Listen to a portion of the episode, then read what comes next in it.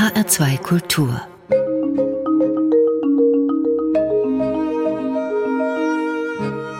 Doppelkopf Heute am Tisch mit dem Schriftsteller, Journalisten, Herausgeber und Kulturpolitiker Benedikt Dürlich. Gastgeberin ist Susanne Pütz. Benedikt Dürlich, ich sage herzlich willkommen und ich sage es heute gleich noch einmal und zwar Witajcie Knam Knies Dürlich. Hutropne Jack, Kneni Pütz. Vielen Dank, Frau Pütz. Das war das Ganze nämlich nochmal auf Sorbisch. Und Sorbisch, das ist die Muttersprache von meinem heutigen Gast Benedikt Dürlich. Benedikt Dürlich, Sie sind zweisprachig aufgewachsen und zwar in der Lausitz. Rund 60.000 Sorben leben in der Ober- und Niederlausitz, also im Süden von Brandenburg und im Osten von Sachsen. Und Sorbisch, das ist kein Dialekt wie Sächsisch oder Bayerisch, sondern eine eigene Sprache. Wie oft erleben Sie noch, dass Leute mit Sorbisch oder dass Sie Sorbe sind, nicht anfangen können? Ja, das ist noch sehr oft. Nicht nur in den westdeutschen alten Bundesländern, sondern auch in den ostdeutschen. Leider ist es so, dass in der Schule äh, den Kindern wenig über diese Geschichte der slawischen Besiedlung Deutschlands äh, vermittelt wird. Also viele wissen das gar nicht, dass im sechsten, siebten Jahrhundert sehr viele Westslawen in die Gebiete bis nach Franken, Thüringen, bis nach Hamburg gekommen sind. Und wir sind die Nachfahren dieser westslawischen Stämme. Und die sorbische Sprache ist faktisch ein Auswuchs aus dieser Geschichte. Die Sorben, das ist eine nationale Minderheit ohne eigenen Staat, ohne Mutterland oder Autonomiegebiet. Bei weitem also kein Folklore-Ding für Touristen, die in der Lausitz mal Urlaub machen. Die kennen dann vielleicht die farbenprächtigen Trachten der Sorben, den Brauch der Osterreiter oder auch diese unglaublich kunstvoll gestalteten Ostereier. Aber das ist es ja eben nicht nur, Benedikt Dürlich. Nein, viele meinen, äh, es sind hier nur Traditionen irgendwie im Spiel, aber die Sorben sind ein Kulturvolk mit einer eindeutig eigenen Hochkultursprache, also der sorbischen Sprache, wobei es davon zwei Varianten gibt. Also die Wissenschaftler in Oxford oder auch in Moskau und in Krakau gehen von zwei sorbischen Hochsprachen heute aus.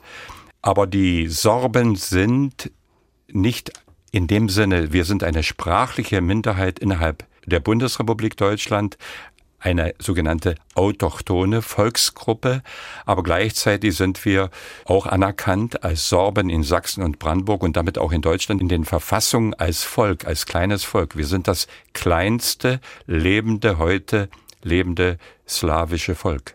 Kann eigentlich jeder Sorbe werden oder wird man das nur mit Geburt quasi? In Deutschland kann eigentlich jeder Sorbe sein, weil wir haben in Sachsen und Brandenburg Anfang der 90er Jahre sehr klar definiert, wer ein Sorbe ist. Sorbe ist in Deutschland in der Lausitz, aber ganz, in ganz Deutschland, wer sich dazu bekennt. Bekenntnis mhm. heißt dann, dass man sich wie auch immer damit verbunden fühlt.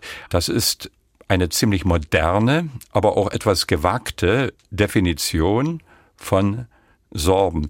Ich finde das aber sehr gut, weil es sehr viele Menschen gibt, Sorben sind insgesamt ja assimiliert, im Sinne von, dass wir keine eindeutig andere, abgegrenzte Kultur pflegen gegenüber der deutschen jetzt oder der tschechischen und mhm. polnischen, sondern wir sind in der Weise assimiliert, dass man, oder besser ist eigentlich hier zu sagen, integriert, dass wir einerseits die eigene Kultur und Sprache haben und auch sie weitergeben und andererseits aber auch mit dieser Nachbarkultur, Nachbarsprache ohne Probleme auskommen.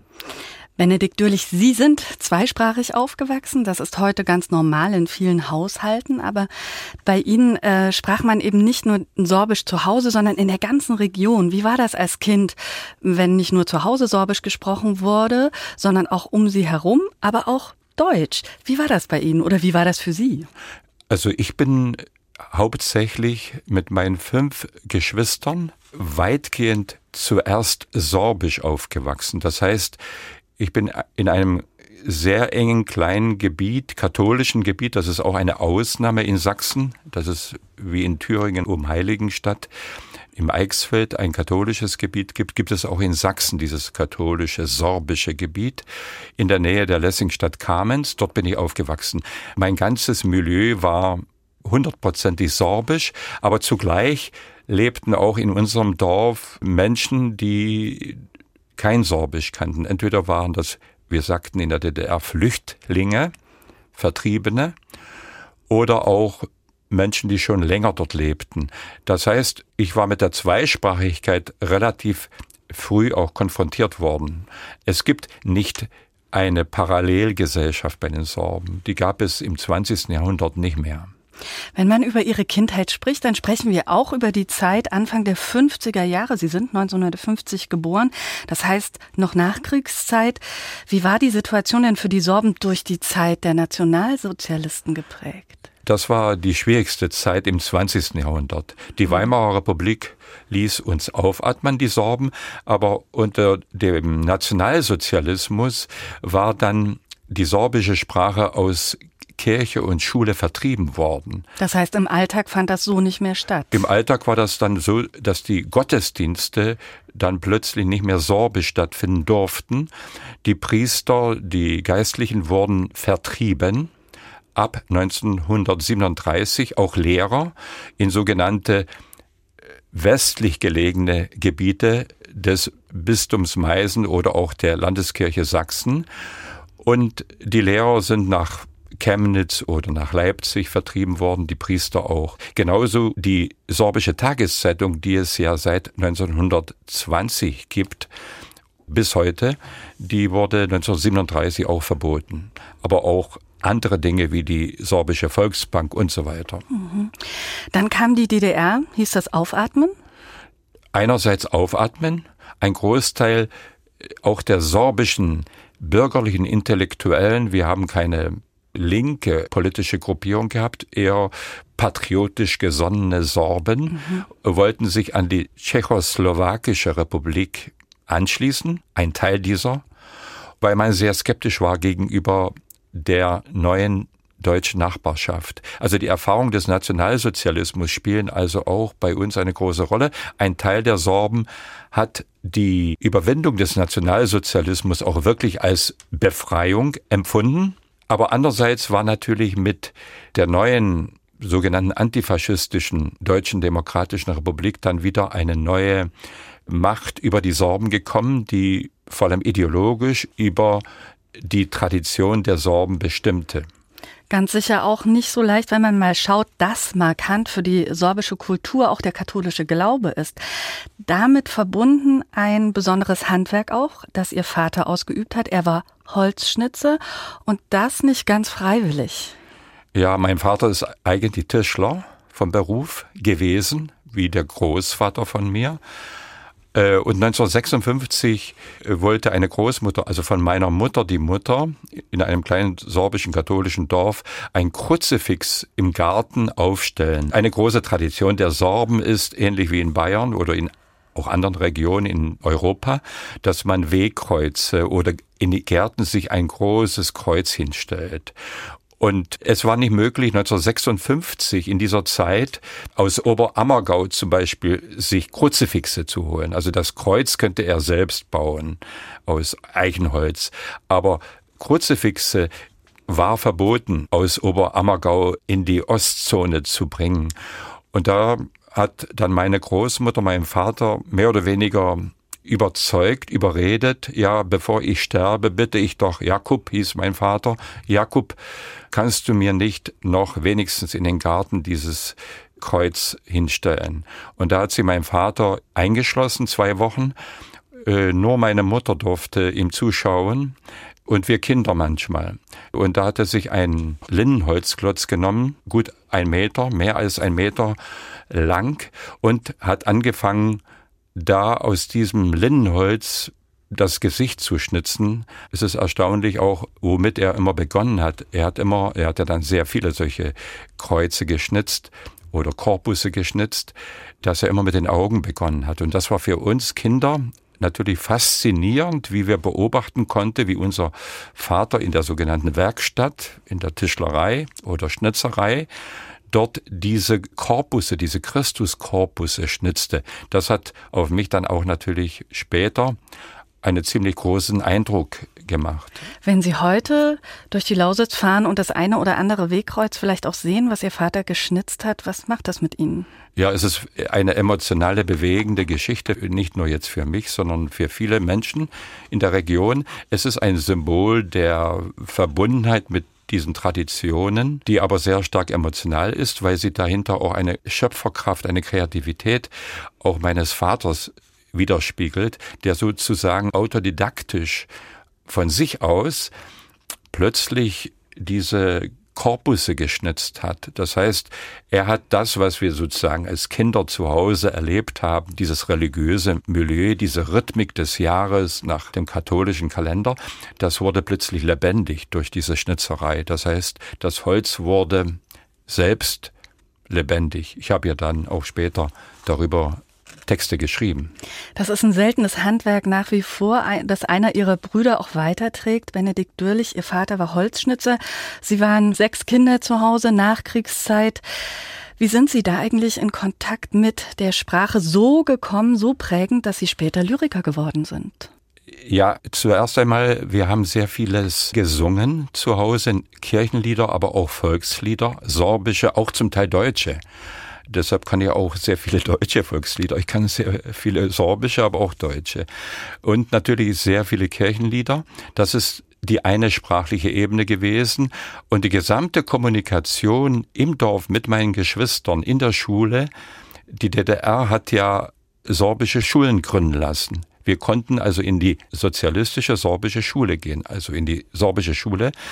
Dort hat man auch ein wenig das Auge zugedrückt, wenn es darum ging, ob wir zum Beispiel zum frohen Leichnam in die Schule gehen müssen oder nicht. Das war ähnlich wie auch im Eisfeld. Das war Thüringen. ganz ähnlich wie in Thüringen. Komplizierter war es dann mit der Jugendweihe später. Also ich bin auch nicht zur Jugendweihe gegangen und das war schon sehr kompliziert. Da wurden meine Eltern sehr hart attackiert auch ich dann später 1987, als unser Sohn, also meine Frau und ich, als unser Sohn nicht zur Jugendweihe gegangen ist, das war schon dann in der Gorbatschow-Zeit, das heißt kurz vor der Wende. Und da war die DDR sehr streng, ideologisch. Wer diese Tradition Jugendweihe da nicht mitmacht, der war auch ein wenig ausgegrenzt dann. Lassen Sie uns nochmal auf die Sprache zurückkommen. Also wie der Weg war, von zu Hause dann äh, mit Sprache in Kontakt zu kommen, so dass Sie Lyriker geworden sind?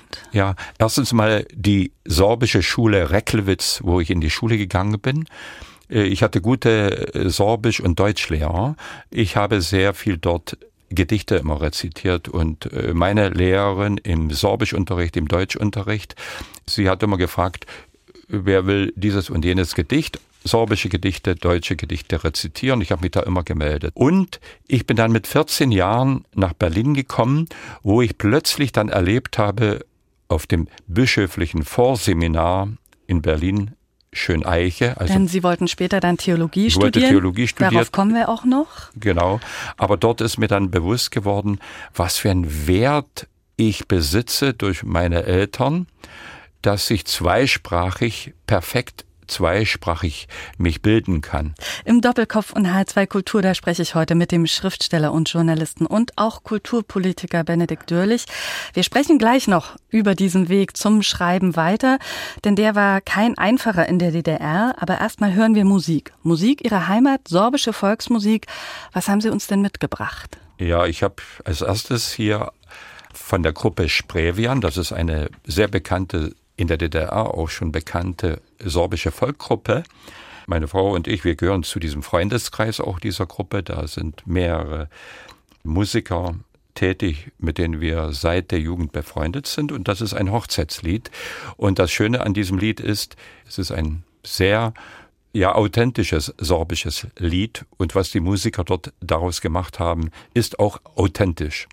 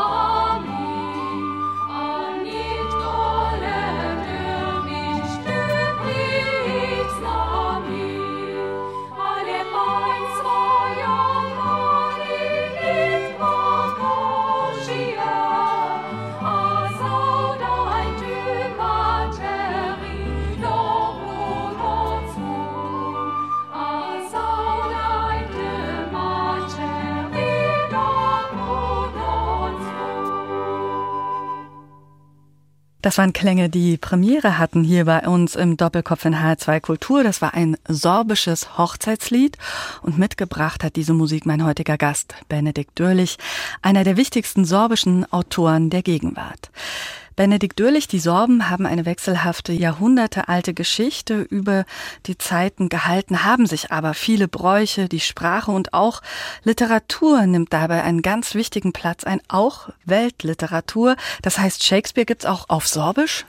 Es gibt Shakespeare auf Sorbisch, Goethe und Schiller gibt es auf Sorbisch und es gibt auch Homer auf Sorbisch. Die Bibel gibt es auch auf Sorbisch. Die Bibel ist zum ersten Mal leider erst dann 200 Jahre nach der Reformation, also Anfang des 18. Jahrhunderts, in der vollen Länge in sorbischer Sprache gedruckt worden. Vorher sind Teile sowohl von den lutherischen Sorben wie von den katholischen Sorben übersetzt worden. Für uns ist die Übersetzung der Bibel faktisch der Beginn der Emanzipation der sorbischen Hochkultur. Das heißt, dort beginnt, wie auch im Deutschen, die sorbische Hochliteratur am Anfang natürlich sehr stark religiös geprägt und später ab dem 18. Jahrhundert, Mitte des 18. Jahrhunderts, Ende des 18. Jahrhunderts gibt es dann auch säkulare sorbische Literatur und sehr viele dann auch Übersetzungen aus anderen Literaturen, darunter eben auch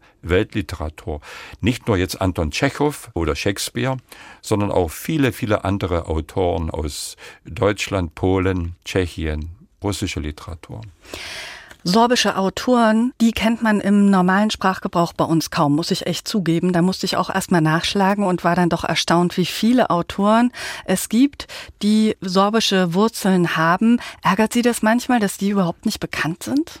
Ja, das ärgert mich sehr. Viele wissen nicht, dass Deutschland zum Beispiel einen sehr großen Dichter, der vor zwei Jahren gestorben ist, Kito Lorenz, hat.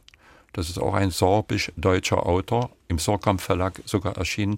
Es sind etliche Autoren. Mich ärgert vor allem, dass wir als Sorben oft auch noch verwechselt werden mit den Serben, mhm. obwohl wir auch natürlich gute Beziehungen sowohl zu den Serben als auch vor allem die Katholiken zu den Kroaten haben oder zu den Slowenen. Wir sind da mit allen relativ gut seit 250 Jahren in Verbindung kulturell. Es ist aber wirklich so, wie Sie sagten, es ist schade, dass in Deutschland auch in den Medien so wenig über die Sorben bekannt ist. Irgendwie kann man sagen, die östliche Hälfte von Deutschland, nicht nur das Gebiet der ehemaligen DDR, die östliche Seite Deutschland, so man jetzt das so betrachtet, ist auf jeden Fall auch ein wenig überall sorbisch geprägt. Also Namen auch in Franken, in der Oberpfalz, die auf Itz enden oder im Harz oder weiß Gott wo, sind slawischer Abstammung, also diese Namen.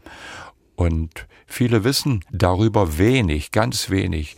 Diese Geschichte der deutsch-slawischen Beziehungen, die ist kaum im Bewusstsein und es ist kaum in den Lehrbüchern, weder in den Schulen noch in den Universitäten davon die Rede. Also noch ein bisschen Nachholbedarf an vielen, vielen Seiten. Bleiben wir aber mal bei der Sprache. Die muss man ja auch leben und von den rund 60.000 Sorben in der Nieder- und Oberlausitz sprechen. So schätzt man 20.000 Sorbisch aktiv. Und dass diese Sprache auch weiterlebt, dafür sorgt man auch mit einer eigenen Tageszeitung, bei der Sie übrigens viele Jahre Chefredakteur waren. Auch beim Mitteldeutschen Rundfunk gibt es jeden Morgen drei Stunden das Regionalprogramm auf Sorbisch außerdem auch Sendungen explizit für junge Leute und auch eine Fernsehsendung gibt es und der RBB sendet auch jeden Tag auf Niedersorbisch. Wenn man das so überschlägt, sind das vier Stunden Sorbisch im Radio am Tag. Klingt, als hätte das Sorbisch ja in der Lausitz im Alltag seinen festen Platz. Ja, in gewisser Weise ja. Trotzdem, wenn wir uns vergleichen mit, mit anderen Volksgruppen wie der deutschsprachigen Gemeinschaft in Belgien oder mit den Deutschen im Südtirol, die zum Teil ganztägige Programme haben, im Hörfunk vor allem, im Fernsehen nicht immer. Und wenn man zum Beispiel betrachtet, wie in Ungarn die Volksgruppen, darunter auch die deutsche Volksgruppe, jede Woche eine halbstündige Fernsehsendung haben, so ist das dann nicht ganz so toll, was wir in Deutschland haben. Trotzdem sind wir erst einmal so weit gekommen, dass wir jetzt auch Fernsehen haben, im MDR wie auch im RBB. Und ich hoffe, wir machen noch weitere Schritte in dieser Richtung. Darüber hinaus gibt es aber jede Menge Zeitungen, eine Kulturzeitung, eine wissenschaftliche Zeitung, eine katholische, eine evangelische und auch eine Tageszeitung, wie eben schon erwähnt. Wo werden denn überall außerhalb von Brandenburg und Sachsen diese Zeitungen vielleicht noch gelesen? Schon in meiner Zeit als Chefredakteur habe ich festgestellt, dass wir relativ viele Leser der Tageszeitung in Dresden oder mehrere auch in Hamburg, in Frankfurt am Main, in Gladbeck und in Kassel äh, gibt es auch Leser der sorbischen Zeitung. Das hat sogar in gewisser Weise nach der Wende zugenommen, weil viele jüngere Leute in den Westen gegangen sind, dann zum Teil auch dort geblieben sind, nach Stuttgart und so weiter und sie haben dann auch die Zeitung abonniert oder auch die sorbischen Bücher dorthin bezogen. Also das ist eine sehr interessante Entwicklung, dass dann auch sehr viele Eltern ihren Kindern, die irgendwo außerhalb der Lausitz sich etabliert haben, dass sie dann Abonnements oder auch Büchern geschenkt haben. Also das ist eine gewisse Tradition unterdessen. Und ein bisschen äh, Heimat mitnehmen. Ein bisschen Heimat. Heimat ist unter den Sorben. Es gibt dieses berühmte, ich habe ja auch dieses Motiv. Wir sind ein Volk, das einerseits wurzelt und andererseits sind wir ein Volk oder ein Völklein, das fliegt. In der Poesie sagen wir es so, ich habe das auch ähnlich so formuliert in Gedichten. Wir sind ein Baum, der fliegen will und wir sind ein Vogel, der Wurzeln will. In dieser Situation steht das Sorbische im 21. Jahrhundert. Das ist eine sehr große Herausforderung, weil wir Heimat auch heute anders sehen müssen als noch vor 100 Jahren. Also es hat nicht unbedingt nur was mit dem Ort zu tun. Sorbische Musik, die spielt dabei bei der Kultur natürlich auch eine wesentliche Rolle. Eben haben wir schon einen Titel gehört, jetzt aber haben Sie einen polnischen Titel mitgebracht. Warum? Ja, das ist der wichtigste Pop- und Rockmusiker der Polen in der Zeit meiner Jugend und meiner Frau Jugend, also wo wir ganz jung waren, war es ganz schwierig in der DDR äh, Rolling Stones und Beatles Ende der 60er Jahre, Anfang der 70er Jahre zu kaufen. Also es war ja nicht möglich. In der DDR gab es keine Möglichkeit, diese Musik zu erwerben beziehungsweise Schallplatten zu kaufen. Und so sind wir auf der Suche gewesen bei unseren kleinen Partys in den Wohnungen von Bautzen, damals waren wir 17, 18, 19, 20 Jahren, oder auch im kirchlichen Rahmen bei Partys, dass wir uns in Polen oder auch in Ungarn entsprechende Musik geholt haben. Und Czesław Niemen, der polnische Musiker, ist einer der wichtigsten, bedeutendsten Musiker, der auf mich auch deshalb einen großen Eindruck gemacht hat, weil Niemen die klassische polnische Literaturpoesie von Julius Słowacki, äh, Cyprian Norwid, in popmoderne Musik umgemünzt hat.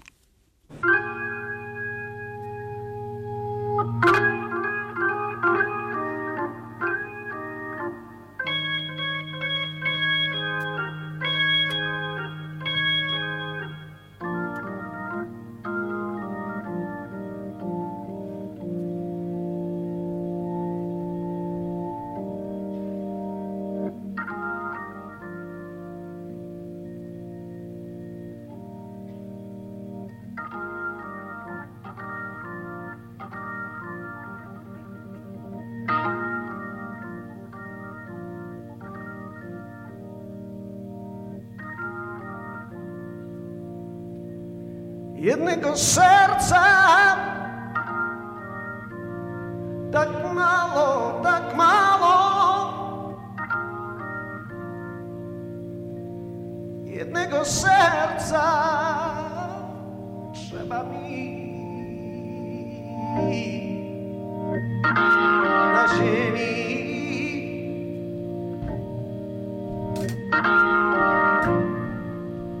Co by przy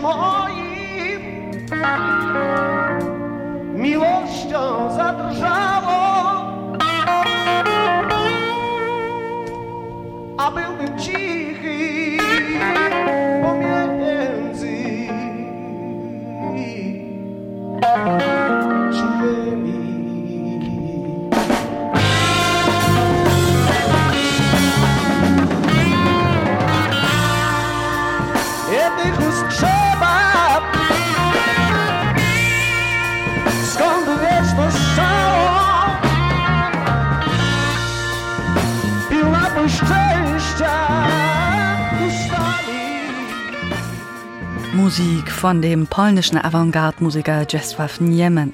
Ein Titel, den sich mein heutiger Gast, der Schriftsteller und Dramaturg Benedikt Dürlich gewünscht hat. Klänge aus einer Zeit, die mit ihrer Jugend verbunden und damit auch mit der DDR verbunden sind. Sie haben nach dem Abitur katholische Theologie in Erfurt studiert, fünf Semester lang. An dieser Entscheidung hing damals viel mehr dran. Können Sie das heute mal beschreiben? Ja, also ich habe kein DDR-Abitur gemacht, sondern bin auf eine katholische Schule gegangen, in die es in der DDR gab, nur mit der Zielrichtung Theologiestudium zu machen. Und das habe ich dann auch gemacht. Also ich war vier Jahre auf diesem westlichen Gymnasium in Schöneiche bei Berlin und habe dann fünf Semester bis zum Philosophikum, bis zur ersten theologischen Hauptprüfung in Erfurt am Erfurter Dom katholische Theologie studiert. Und das habe ich abgebrochen dann. Während des Theologiestudiums in Erfurt, da waren Sie ja auch dabei, als im März 1970 Willy Brandt als erster Kanzler die DDR besucht hat. Die berühmte Fensterszene mit ihm, da sind Sie dabei gewesen. Was hat denn damals dieses Erlebnis bei Ihnen ausgelöst? Ja, das weiß ich noch ganz genau. Das war der 19. März 1970. Da kannte ich noch nicht einmal meine Freundin und heutige Frau.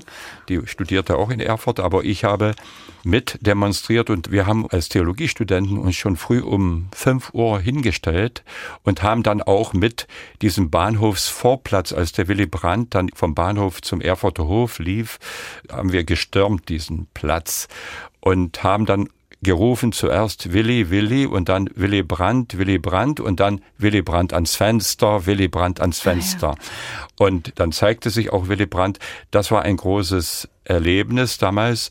Für uns war ja das eine große Hoffnung, dass zum ersten Mal die beiden deutschen Regierungschefs, also auf der DDR-Seite war ja das Willi Stoff, der äh, Ministerpräsident der DDR. Aber wir haben natürlich dem Willy Brandt zugejubelt.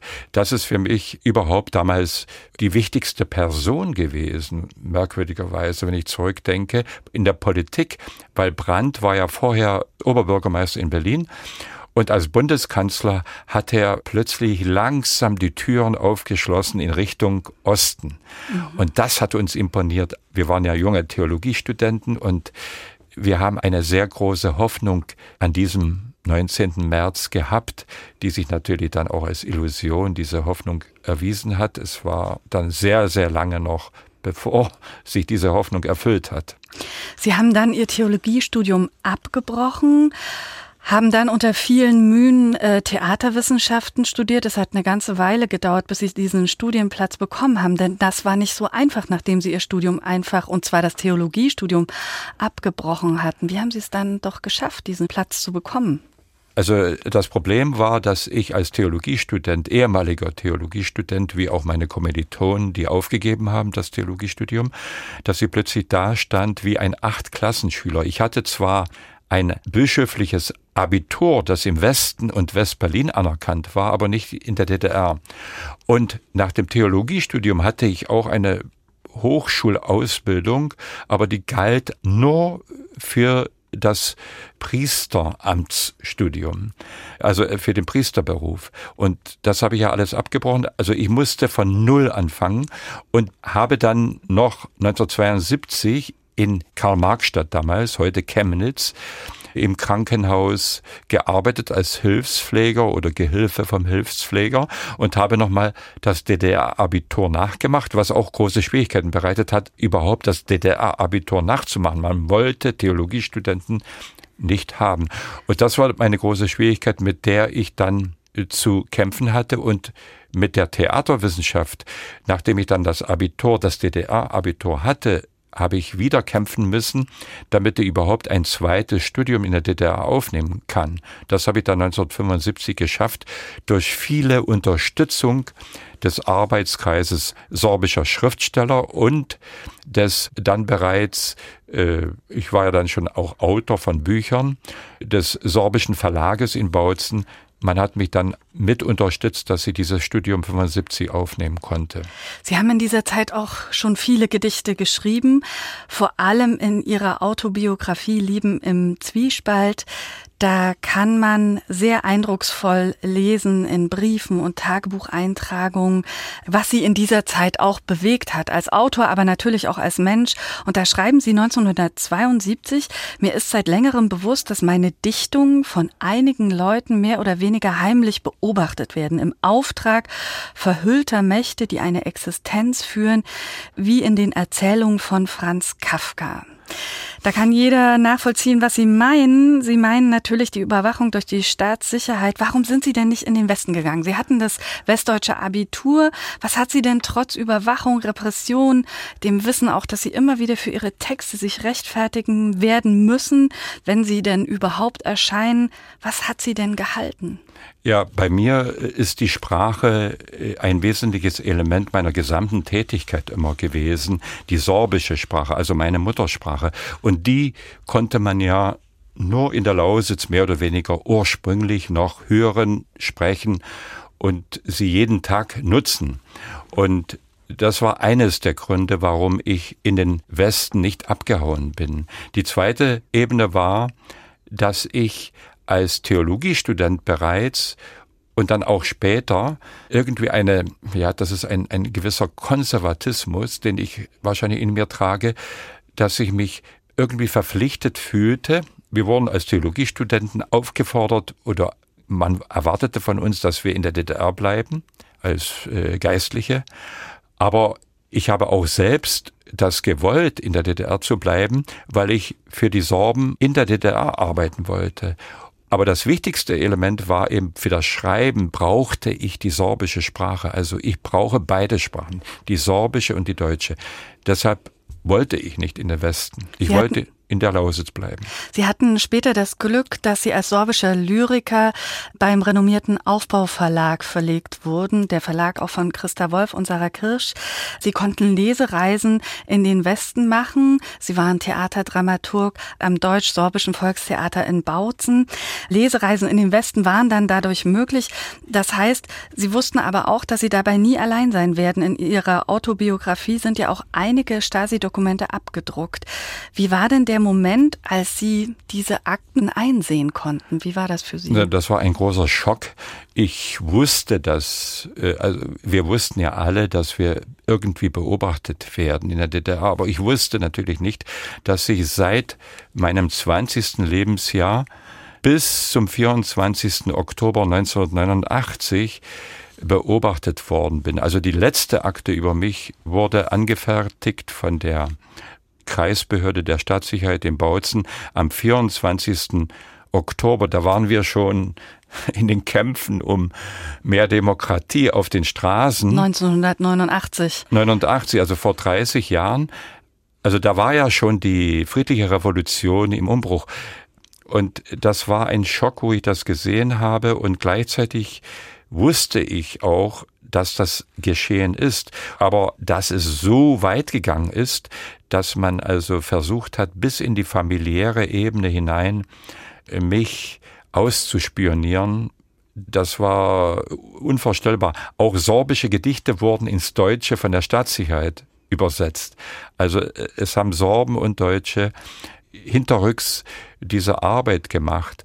Andererseits ist es so, wir haben eigentlich keine großen revolutionären Protesttexte geschrieben. Also ich jedenfalls. Aber nicht. man hat sie vermutet. Aber man hat vermutet, wenn man ein Liebesgedicht geschrieben hat, dass das vielleicht auch eine andere Botschaft sein könnte. Die Texte in der DDR hatten ja auch oft eine andere Botschaft. Äh, Die DDR-Künstler, sowohl auch Komponisten als auch Autoren, waren ja Künstler darin, zwischen den Zeilen zu schreiben. Insofern lag die Vermutung sicherlich nah, wenn noch jemand in einer anderen Sprache schreibt. Die Wende 89, lassen Sie uns darauf mal schauen. Im Herbst 89, da waren Sie auf einer Lesereise im Westen. Auch hier bei uns in Hessen, in Darmstadt. Wie haben Sie denn die Zeit erlebt? Ja, ich hatte äh, die Gelegenheit, nach Darmstadt in ein Gymnasium zu fahren und eine Lesung dort zu machen. Das war ja schon die Zeit, wo wirklich abzusehen war, dass einiges zusammenbricht. Und das Problem war, dass die Hälfte meiner Geschwister war schon im Westen. Und mein Bruder wollte unbedingt auch, dass ich, wo ich da in Darmstadt war, ich habe ihn kurz besucht und er wollte unbedingt, dass ich bleibe und dass sie dann meine Frau und die beiden Kinder nachhole. Aber ich habe gesagt, nein, jetzt passiert ja gerade etwas in der DDR, was wir immer gewollt haben, nämlich die Demokratisierung des Sozialismus. An diese Stelle würde ich gerne anknüpfen, denn es gibt einen Brief aus dieser Zeit, der mich wirklich sehr beeindruckt hat in ihrer Autobiografie. Ein Brief an eine Mitarbeiterin im Deutschen Penn-Zentrum in Darmstadt. Geschrieben am 9. November 1989 unterschreiben sie in Bezug auf die DDR. Wie sich das Ganze entwickeln wird, ist kaum abzusehen. Wir, die hier bleiben, hoffen, dass ihr uns nicht schluckt, weil es schade wäre, wenn eine bestimmte Konkurrenz in Mitteleuropa verschwinden würde. Wenn Sie das heute hören oder wenn ich das heute lese, ist es das, was heute die Politik vielleicht auch versucht zu kitten, dieses geschluckt werden der DDR? Also man muss es historisch, diese Aussage muss man auch ein bisschen historisch sehen. Ich wollte nicht abhauen und gar nicht abhauen wegen irgendeiner Banane oder so etwas. Aber ich habe auch nichts dagegen, wenn Menschen weglaufen, weil sie wirtschaftlich hier nicht weitergekommen sind oder beruflich in der DDR. Die gab es ja, mein Bruder auch und andere in meinem Umfeld. Wir wollten die DDR verbessern. Also in dieser Zeit, wo ich diesen Brief geschrieben habe, also am Vorabend des Endes der DDR, am 9. November fiel ja dann die Mauer. Und an diesem Tag früh habe ich diesen Brief nach Darmstadt geschrieben. Da war ich der Meinung, jetzt geht's los. Jetzt werden wir, so waren viele von uns, die auf der Straße waren, jetzt werden wir ein besseres, vielleicht sogar Deutschland schaffen in der DDR, eine modernere Demokratie. Und diese Hoffnung ist verbunden damit, dass wir sogar geglaubt haben, es musste noch was Besseres geben, sogar als die jetzige Bundesrepublik in gewisser Weise. Wir kommen jetzt mit der Bürgerbewegung und wir werden viele Dinge, die dort gut sind, die übernehmen wir, aber die schlechten Dinge, die werden wir schon irgendwie auch überwinden. War das naiv? Sehr naiv. Aber die meisten Schriftsteller, sogar diejenigen, die ich auch sehr schätze und die in den Westen gegangen sind, wie Günter Kunert, der Schriftsteller, sie wollten eigentlich einen demokratischen, damals einen demokratischen Sozialismus in dieser Zeit. Und das war die Hoffnung, die ja sogar auch damit verbunden war, bei mir zum Beispiel, dass ich dann auch 1989 im Programm der SPD, der damaligen westdeutschen SPD gesehen habe, die wollen ja auch noch einen Sozialismus. Das stand ja im Programm der Sozialdemokratie. Also wir wollten keinen Kommunismus, sondern die Marktwirtschaft, aber eine soziale Marktwirtschaft. Sie haben das Ganze ja auch aktiv mitgestaltet. Sie sind später dann im Sächsischen Landtag als Abgeordneter in Dresden gewesen und darüber sprechen wir gleich weiter, hören aber erstmal ein Ensemble aus Dresden und zwar die Dresdner Kapellsolisten mit einem Ausschnitt aus dem Allegro Vivace aus der Jupiter-Symphonie von Wolfgang Amadeus Mozart. Warum dieses Ensemble mit der Musik von Mozart? Erklären Sie uns das kurz, Benedikt Dürlich. Also Mozart ist für mich der wichtigste Musiker, der mir nur Glück, Glücksempfinden bereitet, aber auch natürlich bestimmte Ängste und elegische ja, Eindrücke. Aber ich habe diese Musik ausgesucht, weil ich unterdessen mit meiner Frau in Dresden lebe. Wir sehr viel in Konzerte gehen. Dresden ist eine Musikstadt, eine Weltmusikstadt. Und die Dresdner Kapell Solisten. Es setzt sich zusammen aus Musikern der Sächsischen Staatskapelle und ich habe hier ein, eine Auswahl getroffen. Die Jupiter-Symphonie, es ist auch natürlich für viele Menschen schon immer eine Lieblingsmusik von mir.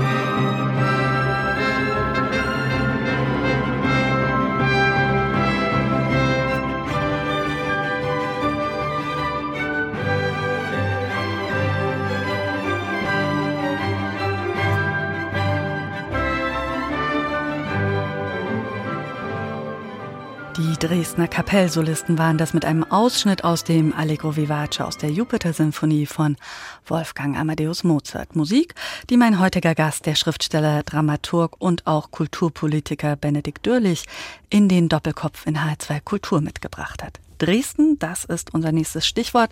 Dort hat der Sächsische Landtag seinen Sitz. Und Sie, Benedikt Dürlich, für Sie war das vier Jahre lang auch Ihr Arbeitsplatz als Abgeordneter für die SPD. Weg vom Alltag mit Lyrik und Texten in eine andere Welt. Wie war das für Sie? Ja, das war, man musste in ein kaltes Wasser springen. Viele von uns in meinem Alter, die heute über 60 sind, mussten beruflich ins kalte Wasser springen und so bin ich auch im Landtag gelandet, weil wir dann bereits Anfang des Jahres 90 gesehen haben, dass wir von der Straße in die Parlamente gehen sollten. Und mich haben dann Freunde in Heidelberg, zum Beispiel der Grafiker Klaus Steck äh, oder auch die damalige Oberbürgermeisterin dort, Frau Weber und andere überzeugt. Tu was, geh in die Politik. Geht ja. in die Politik. Und so bin ich dann mehr oder weniger etwas gedrängt in die SPD eingetreten im Mai 1990 und bin dann plötzlich aber auch noch nominiert worden. Ich wollte eigentlich gar nicht äh, für den sächsischen Landtag und so bin ich dann, äh, kann ich jetzt nicht alles so schnell erzählen, gelandet in der Dresdner Dreikönigskirche im Barockviertel von Dresden, wo ich heute auch lebe in der Nähe. Das war unser erstes Domizil nach der Wende, nach der friedlichen Revolution, der erste Landtag. Und dort habe ich im Kultur- und Medienbereich dann mehr oder weniger die Verantwortung übernehmen in der Fraktion der SPD, aber auch in dem Rechtsausschuss des Landtages. Und Sie konnten so auch richtig mitgestalten. Das heißt, Sie waren mit daran beteiligt, auch die sächsische Verfassung aufzusetzen? Die sächsische Verfassung musste mit Zweidrittelmehrheit beschlossen werden, also ausgearbeitet werden und beschlossen werden. Und ich hatte das große Glück, in diesem Ausschuss zwei Jahre mitzuarbeiten und direkt auch an den Artikeln, die für die Kultur, für die, für uns Sorben äh, gemacht worden sind, habe ich zum Teil auch federführend mitgearbeitet. Mit natürlich Beratern auf verschiedener Ebene.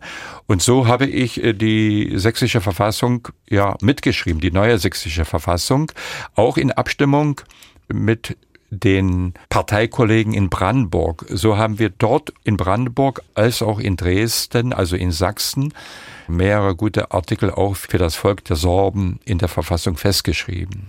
Abgeordneter waren Sie bis 94 im Sächsischen Landtag.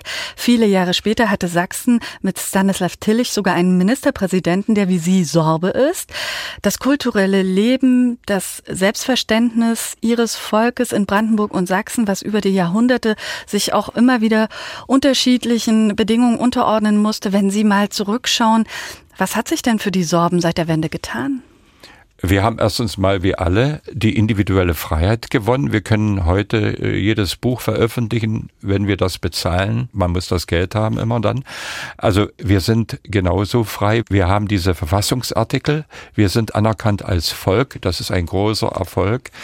Wir haben allerdings auch nach der Wende bittere Erfahrungen gemacht, dass wir Schulen verloren haben, sorbische Schulen aus verschiedenen Gründen. Und wir haben auch nicht gestoppt den Raubbau der sorbischen Kulturlandschaften in der Lausitz durch die Kohleindustrie. Das ist ein großes Problem bis heute. Aber generell, ich persönlich äh, sehe natürlich den großen Gewinn, dass wir allesamt als Sorben in Deutschland in der Weise integriert sind, dass wir unsere eigene Sprache, Kultur, Traditionen so leben können, wie wir wollen. Das Einzige, was das Problem ist, ob immer die finanziellen Mittel für jedes Buch, was wir herausgeben wollen, zur Verfügung stehen. Die Sorben sind nun einmal eine sehr kleine Quote, wenn man das mit Quoten berechnet. Und so müssen wir um jede Geschichte auch kämpfen. Aber ohne dem geht es nicht. Wir mussten und haben auch gelernt, dass Demokratie heißt auch, sich selbst tatkräftig einzubringen. Benedikt Dürlich, Sie schreiben nach wie vor auf Sorbisch, vor allem Lyrik. Gerade haben Sie den Andreas Gruffius-Preis bekommen. Ja, und der zweite Band Ihrer Autobiografie wird auch bald erscheinen auf Deutsch und auch auf Sorbisch, oder? Also ich gehöre zu den zweisprachigen Autoren in Deutschland, die Sorbisch schreiben und Deutsch. Und sowohl diese Erinnerung Band 1 und 2 erscheinen in beiden Sprachen, der, eine ist erschienen, der zweite erscheint. Und meine deutschsprachigen Lyrik- und Prosatexte erscheinen in Ludwigsburg, also in Baden-Württemberg im kleinen und aber sehr engagierten Pop-Verlag. Trajan Pop ist der Herausgeber meiner deutschsprachigen Literatur heute. Mit Blick auf die Uhr möchte ich gern nochmal auf Ihre Muttersprache, auf das Sorbische zurückkommen. Sprache ist Alltag und in der Lausitz überall vorhanden. Auch an jedem Straßenschild, an den Ortsschildern kann man es sehen. Und auch der Begriff Lausitz an sich, der stammt aus dem Sorbischen und bedeutet eigentlich was? Bedeutet ganz einfach gesagt Pfützenland. Huja heißt Sorbisch die Pfütze, also Hujica, Pfützenland. Das heißt aber vor allem, es ist zum Teil auch ein fruchtbares Land und ich hoffe, dass uns nicht bestimmte Dinge überwältigen. Wir haben auch Rassismus, Extremismus in der Lausitz, sehr stark zum Teil, dass wir diese Fruchtbarkeit der Landschaft und so weiter erhalten bleiben, aber vor allem unsere Kreativität und unsere Menschlichkeit und Mitmenschlichkeit sagt Benedikt Dörlich, der Lyriker, Kulturpolitiker und Autor, war heute mein Gast im Doppelkopf in H2 Kultur. Die Sendung klingt aus mit sorbischer Musik, natürlich mit einem Kunstlied Ende des 19. Jahrhunderts. An dieser Stelle bedanke ich mich ganz herzlich bei Ihnen, Benedikt Dörlich, für das Gespräch heute und danke natürlich auch an alle, die uns zugehört haben. Tschüss, sagt Susanne Pütz.